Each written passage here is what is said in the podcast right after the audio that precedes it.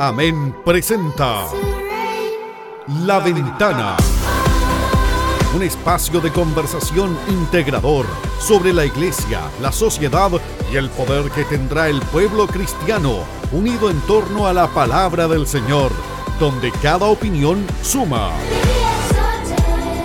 Bienvenidos.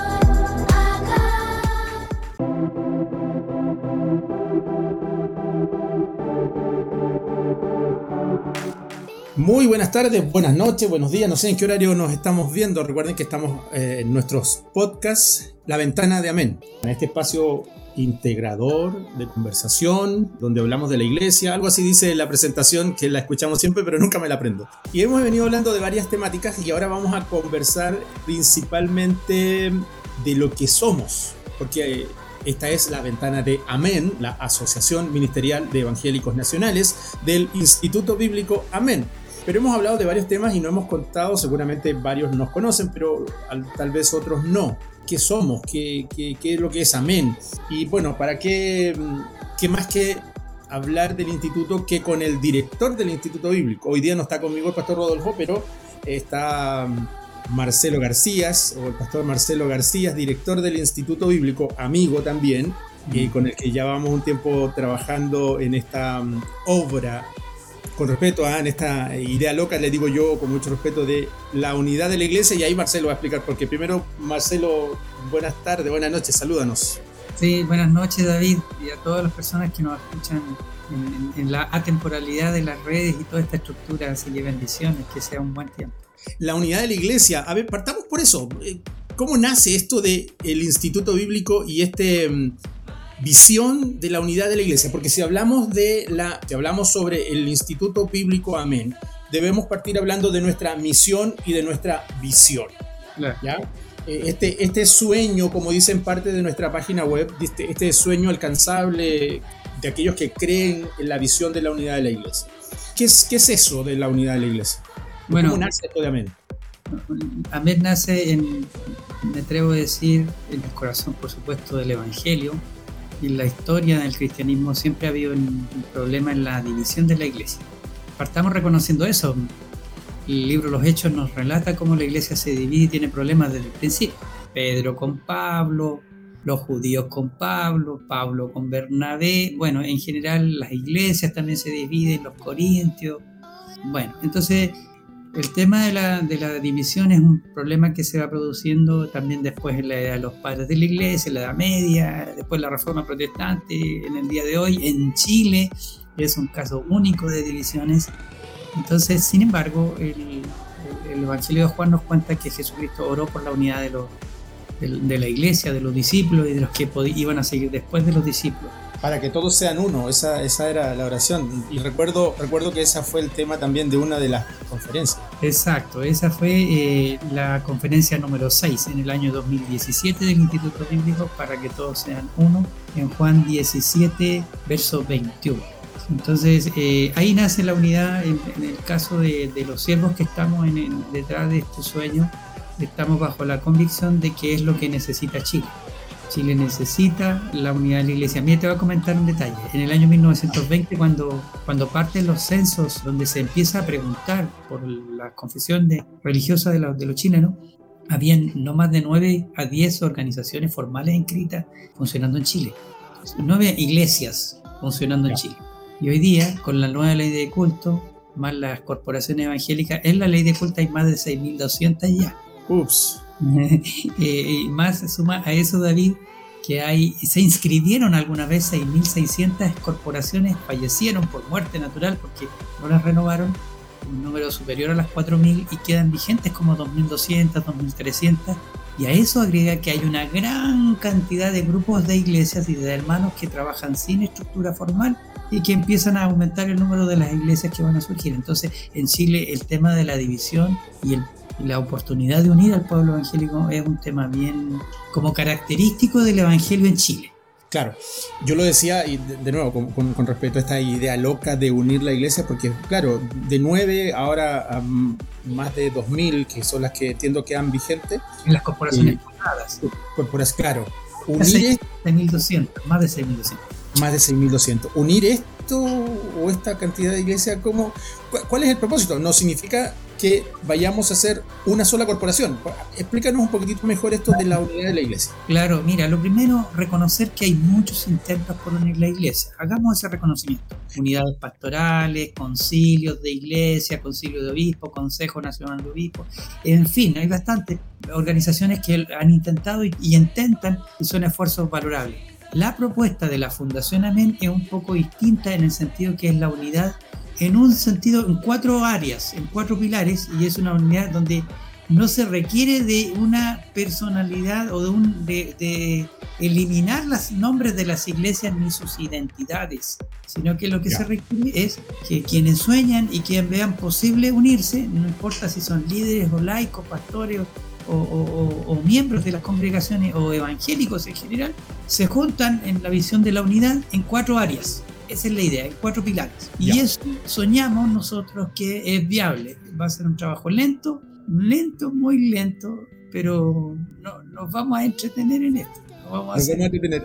Antes de, hablar un poquitito de estos cuatro pilares que adelantamos un poquitito, tienen que ver con las cuatro letras de la palabra amén.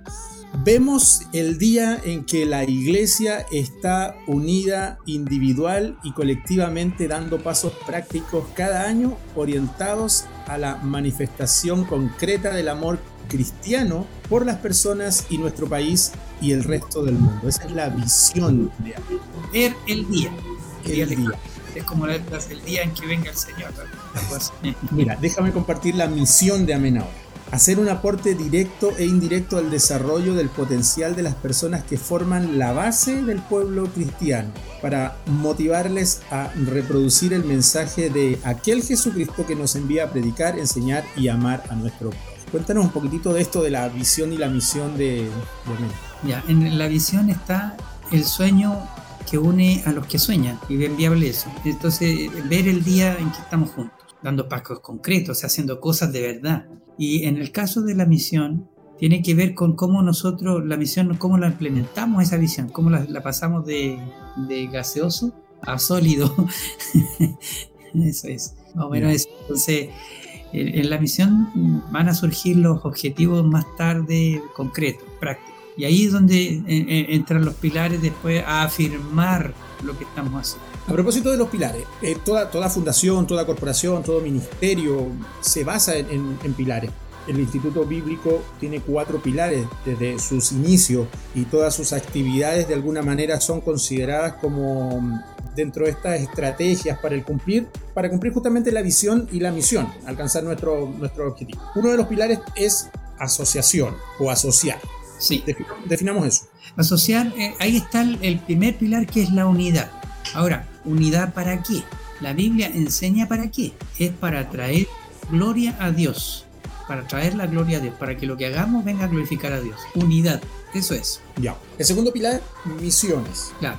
Ahí está la palabra ministerial y ahí nosotros vemos el pilar de las misiones. ¿Por qué? Porque esta es la tarea fundamental del, del Evangelio. Las misiones y el evangelismo, por supuesto. No se pueden entender como algo, aunque son distintos, pero no se puede hacer uno sin el otro. Las misiones está implícito el evangelio, el evangelismo, alcanzar a multitudes con las palabras de Dios. Misiones locales, misiones hacia afuera, qué sé yo, todo este Claro. Educación o evangélico, ¿cierto? Que sería la segunda, la tercera palabra. Claro, y aquí está como la, la cuña, la estrategia que la educación es la cuña que estamos golpeando sobre una piedra bien dura, que es el, tema de unir la iglesia. Entonces, la cuña que se ha puesto es, y con, la que se está trabajando, martillando en el corazón de la base del pueblo evangélico, es decir, los hermanos, es la educación, porque esta es la clave. ¿Qué, qué es lo que hay que educar? La palabra de Dios, los principios, y, y que sea una unidad intelectual, y por eso que es lenta el, factor de, unidad, también un factor multiplicador. La, idea es que a través de la educación, ¿cierto?, se vaya expandiendo también el Evangelio. Claro, es la expansión del Evangelio y también el impacto que eso tiene sobre, sobre la sociedad, porque la educación que ve Amén, hemos empezado con la educación teológica, cristiana, porque es lo correcto partir por, por la palabra de Dios. Pero el, nuestro, nuestro proyecto, el proyecto de esa fundación, es la educación en todos los niveles. Ya, no te me adelante un poquitito porque vamos a hablar, vamos a hablar creo que al final este, vamos a tratar de alcanzar a hablar un poco del, del plan estratégico que hay como AMEN de manera general. Porque si, ustedes como quienes nos están escuchando quieren conocer el plan estratégico de AMEN, les invitamos a nuestras conferencias, son libres, son abiertas para que cualquiera pueda ver y conocernos. Pero vamos a hablar un poquito del plan estratégico, así que te voy a cortar ahí la inspiración para que hablemos del cuarto pilar. El cuarto pilar que tiene que ver con los necesitados. Muy bien. Eh, queda coja la, la mesa Está bien la mesa con el principio de la unidad, con el principio de las misiones y el evangelismo y con la educación, pero se cae si no tiene algo de demostración del amor al prójimo. Y hay muchas necesidades, necesidades de todo tipo, que lo que uno haga siempre va a ser poco y lo poco que haga siempre va a ser mucho. Entonces hay muchas áreas en donde uno puede trabajar, unir al pueblo evangélico. David, mira, si, si el pueblo evangélico, si los evangélicos juntaran un dólar, un solo dólar, si un boleto de metro o de micro al mes, si solo 500.000 evangélicos hicieran eso, tenemos 6 millones de dólares anuales en una gran colecta nacional para cubrir todo esto y miles de necesidades. Hay dinero, hay dinero para hacer. Siempre está. ¿Qué es lo que pasa? En la unidad lo que falta. Exactamente. Y fortalecer el, el desarrollo social, la iglesia como cuerpo, ¿cierto? Tiene que fortalecer ese trabajo, desarrollo, desarrollo social hacia la comunidad con los niños, con los adolescentes, con los adultos, con todas las áreas sociales. También hablemos un poco de los principios de Amén.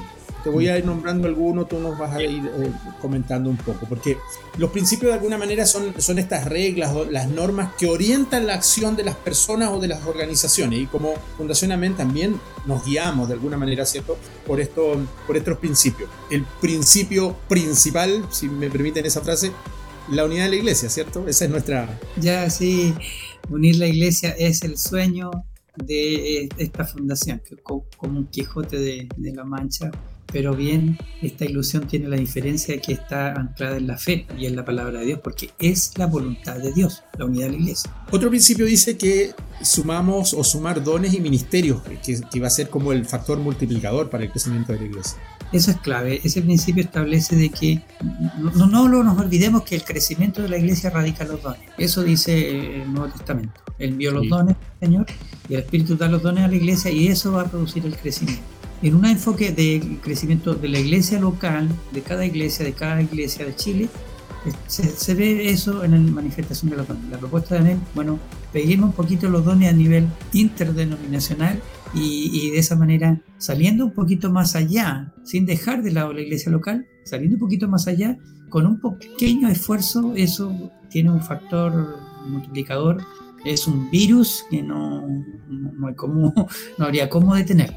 Otro, otro principio fundamental que yo creo que tiene que ver justamente con la unidad de la iglesia es el hecho de, del carácter interdenominacional de la, del Instituto Bíblico. Claro, amén. No podría o sea, no se puede unir la iglesia por la vía de una iglesia. Y ahí está el, detalle, digamos, que en Chile no lo ha permitido porque los números lo, dicen. Pasamos de 9 a 6.200 ya en la pública, más de 2.300, 2.200, 2.300 en la privada, más todas las que no se han formalizado.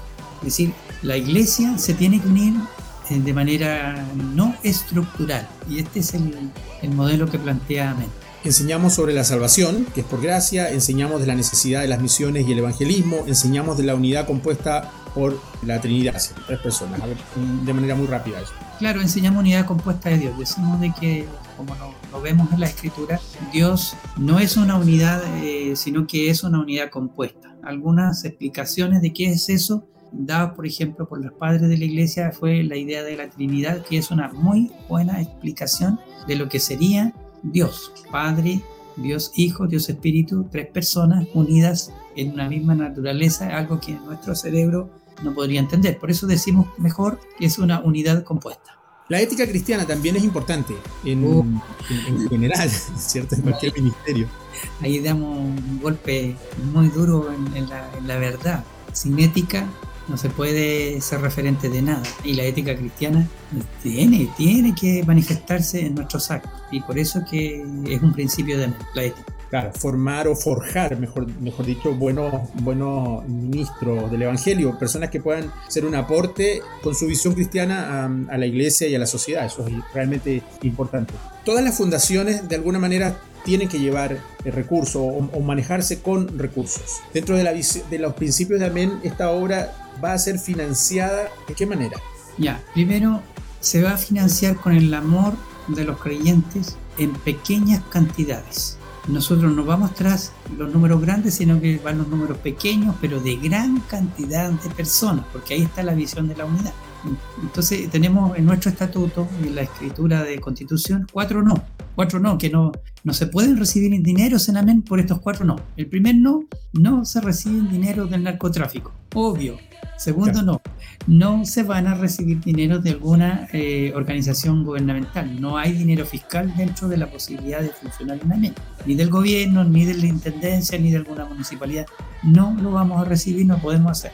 El tercer no, no recibiremos dinero de algún millonario, de alguna persona con un patrimonio sobresaliente, no se podría. Y el cuarto no, nada que, que tenga que ver con cohecho, corrupción, ¿no es cierto? Nada de eso. Entonces todo, todo lo que no esté dentro de esos cuatro no, son sí. Entonces eso sí sería la posibilidad de financiar la obra de amor. Hemos hablado también de una ofrenda nacional cada año, tema que seguramente da para un podcast específico. Seguro, seguro, vamos a comentar en algún otro podcast sobre eso. Mira, voy a nombrar así de manera rápida y tú te quedas con alguno de ellos para que no, si quieres ahondar de los principios que, van quedando. Por ejemplo, eh, Cristo es el Señor que vino y murió, resucitó, ascendió a los cielos, el Espíritu Santo presente en el creyente, creyente perdón, es el que entrega los dones para el crecimiento de la iglesia, el mandato es llevar, enseñar el Evangelio a todo creyente, el amor debe ser expresado en lo práctico y manifestado en la vida cristiana, el servicio como indicador de espiritualidad y madurez, la educación debe ser práctica y aplicable en todo contexto. La educación se hará visible, hará visible, perdón, lo mejor de las personas y lo llevará a su desarrollo potencial. Y bueno, la dejé para el final, aunque no está dentro de las finales de nuestro principio, es que la Biblia es la palabra de Dios y va a ser enseñada con pasión y con seriedad de todos esos que leí de manera muy rápida, ¿con cuál te quedas? Yo quisiera destacar por lo, por lo que implica la, la visión y la, la, misión, el amor manifestado en lo práctico. Es decir, no se puede decir yo amo al prójimo si mientras el prójimo tiene una necesidad nosotros no hacemos nada. Y yo creo que eso, eso, todas las iglesias evangélicas y todas las religiones como que eso están de acuerdo en eso. El asunto es el amor al prójimo y el amor práctico. Entonces, amén lo que va a buscar dentro de sus principios es que, bueno, hagámoslo práctico, hagamos algo práctico. Y eso para mí es la, el principal mandamiento, ¿no es cierto? Digamos, de acuerdo al Evangelio, amar a Dios, eh, pero implícito en ello está amar al prójimo. Y eso significa no solo palabras ni sentimientos, sino que mucho más práctica.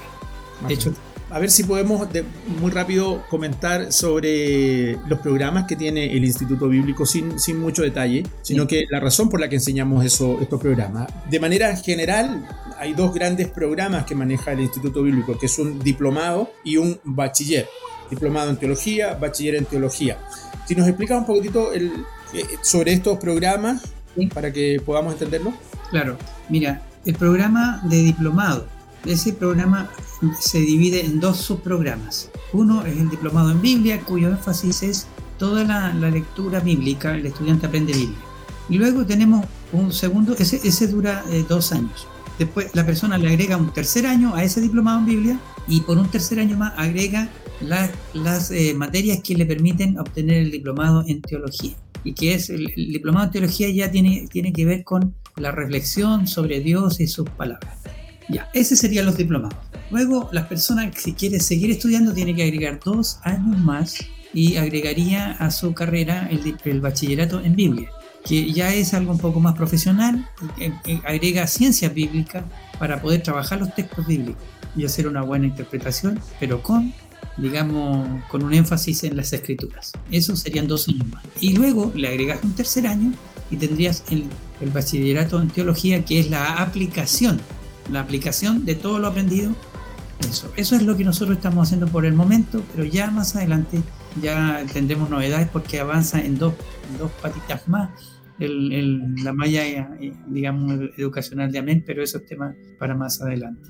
Esto como, esto como dos grandes programas, porque para quienes nos conocen de un poquitito antes, hemos realizado también algunas actividades, eh, talleres, cursos. De hecho, estamos en un, bueno, en este momento en que estamos grabando, estamos en, ¿cómo se llama? En una actividad de cursos, eh, se están dictando unos cursos de eh, libros poéticos. en, en, distintos lugares de, de, nuestro Chile estamos dictando esa, esa serie de cursos, o ese curso, mejor dicho, adicional a talleres. Hemos hecho cursos para maestros de escuelas bíblicas también, aprovechamos la pandemia y la virtualidad para hacer algo a través de, de internet también. Así que el Instituto Bíblico también está abierto a que las iglesias puedan eh, ser educadas y, enseñadas. Hay por ahí también foco en los pastores, muy rápido también, Marcelo, sobre el diplomado pastoral. Claro, la, idea es que los pastores puedan separarse, se paren un día y se formen y, obtengan su, diplomado, toda la carrera que hemos mencionado, pero con enfoque pastoral,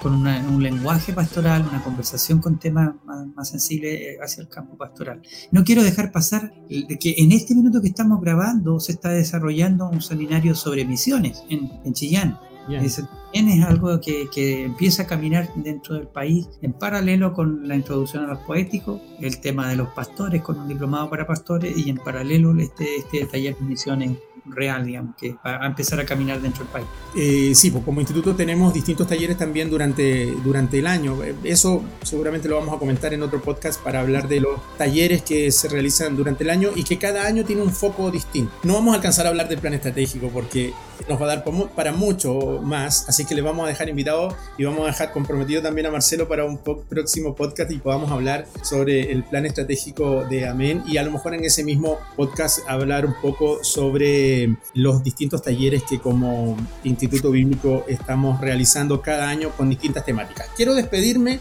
hablando un poco de la conferencia Amén y particularmente de la conferencia Amén 2024, que tiene como título Boga Mar Adentro. Cuéntanos un poquitito de eso.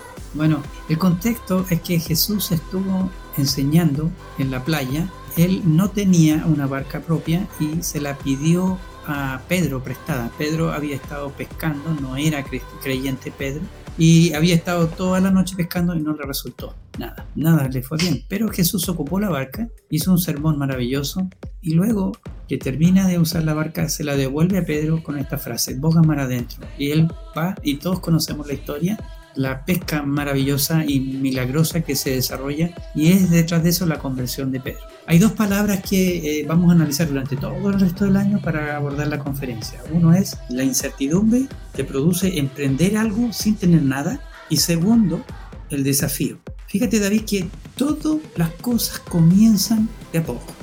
Y es cosa de ver, por ejemplo, cuando, cuando analicemos las escrituras, veamos desde Abraham en adelante, cuando yo le hice sal de tu tierra, tu parentela, Abraham sale hacia la nada. Pero ya, vemos que todas las escrituras nos van a mostrar y toda la historia de la iglesia nos va a mostrar que incertidumbre más desafíos se juntan en el boga mar adentro y producen el resultado de la fe. Eso es. Boca Mar Adentro, también puede ser un tema para, para, un podcast, así que te comprometemos para otro más, Marcelo.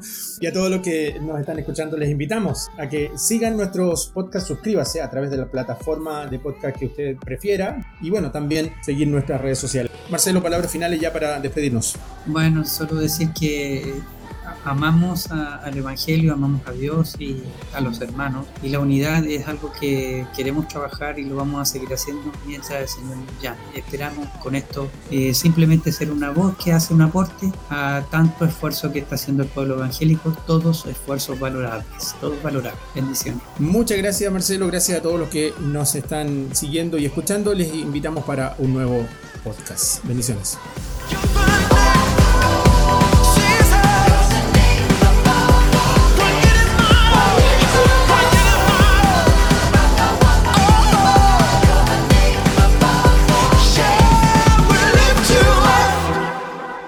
Esto fue La Ventana, un programa de Amén. Te esperamos en una nueva edición. Para seguir en contacto, visítanos en www.amen.cl. Gracias por su sintonía